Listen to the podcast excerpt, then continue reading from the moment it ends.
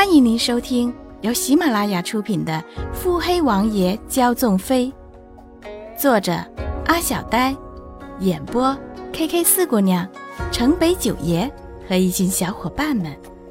欢迎订阅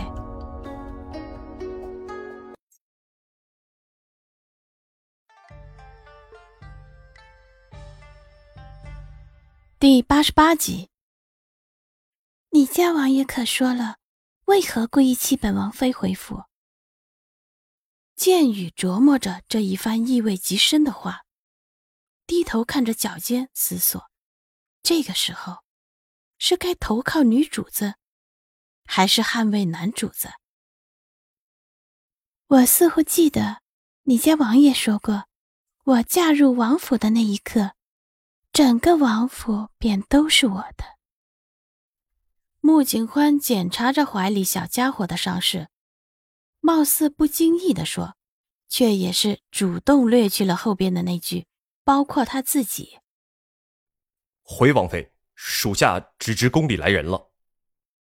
剑宇心想：“嗯，爷说过，爷他是王妃的人，如今我这样回答，不算出卖爷吧？”穆景欢撇了撇唇。我不管你家主子给你下了什么样的命令，只一样，不要干涉我的行动，否则。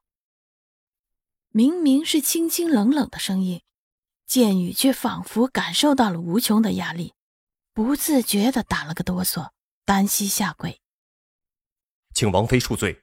王爷有命，让属下看着王妃，不准王妃恢复。穆景欢眉间轻锁。不准本王妃回府是吗？也可以。那你只管告诉你家王爷，若是不准本王妃回府，本妃就只好进宫了。这剑雨一咬牙，一闭眼，爷，对不住了。属下明白，属下奉命暗中保护王妃，请王妃放心。放心，本妃保你无碍。说着，揉了揉小狐狸的脑袋，起身踏步，连步轻摇，扬长而去。独留剑雨一人在书房里暗自感慨：不知这般做，与王爷是幸还是不幸啊？伸手摩挲着光滑的下巴，龇牙咧嘴，看王妃的脸色，似乎准备给王爷好看呢。这样的机会。死都不能错过。未如剑宇所愿，骆家七王妃仍是迟迟未回王府。不仅如此，还将三王爷给盼了过来。此时，俊美的战王爷斜坐在幕府前厅堂上，手中一杯幽香清茶。穆景宽见了这样的情景，心想：真不难看出是包兄弟。明明就是歪歪扭扭的难看姿态，居然也能让兄弟俩做出别具一格的风味儿。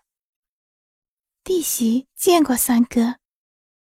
自小的教养告诉穆景欢，礼数要周全。嗯，穆姑娘坐。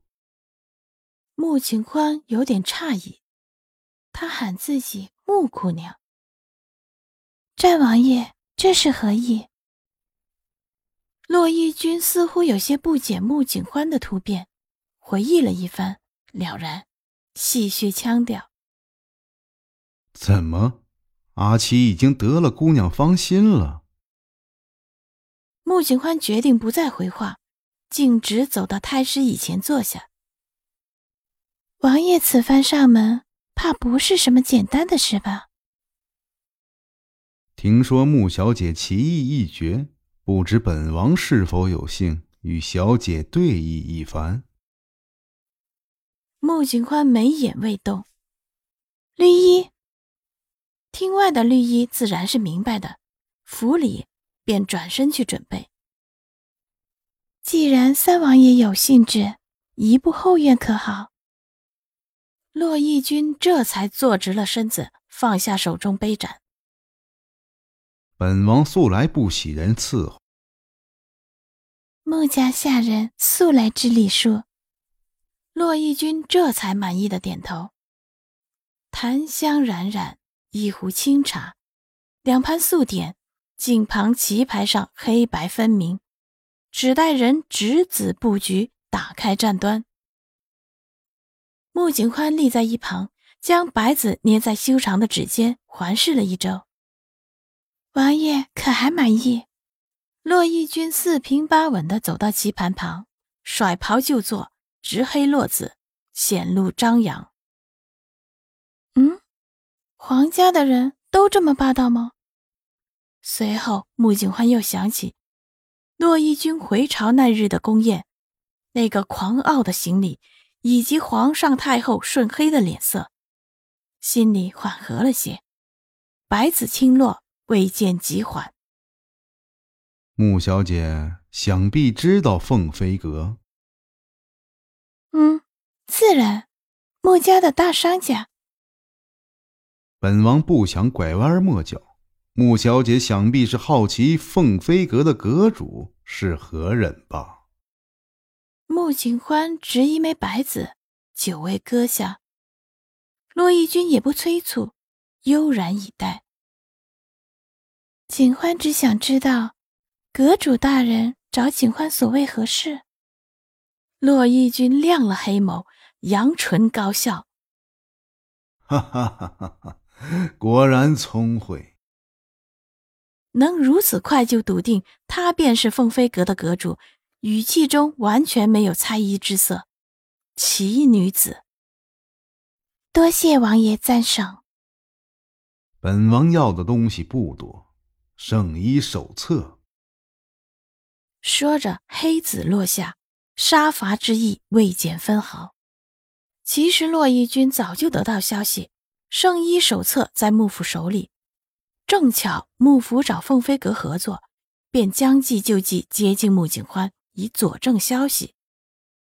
等到他查明后，宫里却来了骆云珏与穆景欢下旨定亲的消息。他只能扶额叹息，这是顺应天意了。既如此，要拿到圣医手册的机会便更大了。所以边关告捷，他便马不停蹄的回朝。至于这么久未挑明，只是想确认自家胞弟与穆景欢究竟是怎么回事罢了。王爷要知有何用？穆景欢思索着。下一步该如何走？你早就有所察觉，不是吗？王爷，那手册早已不复存在了呢。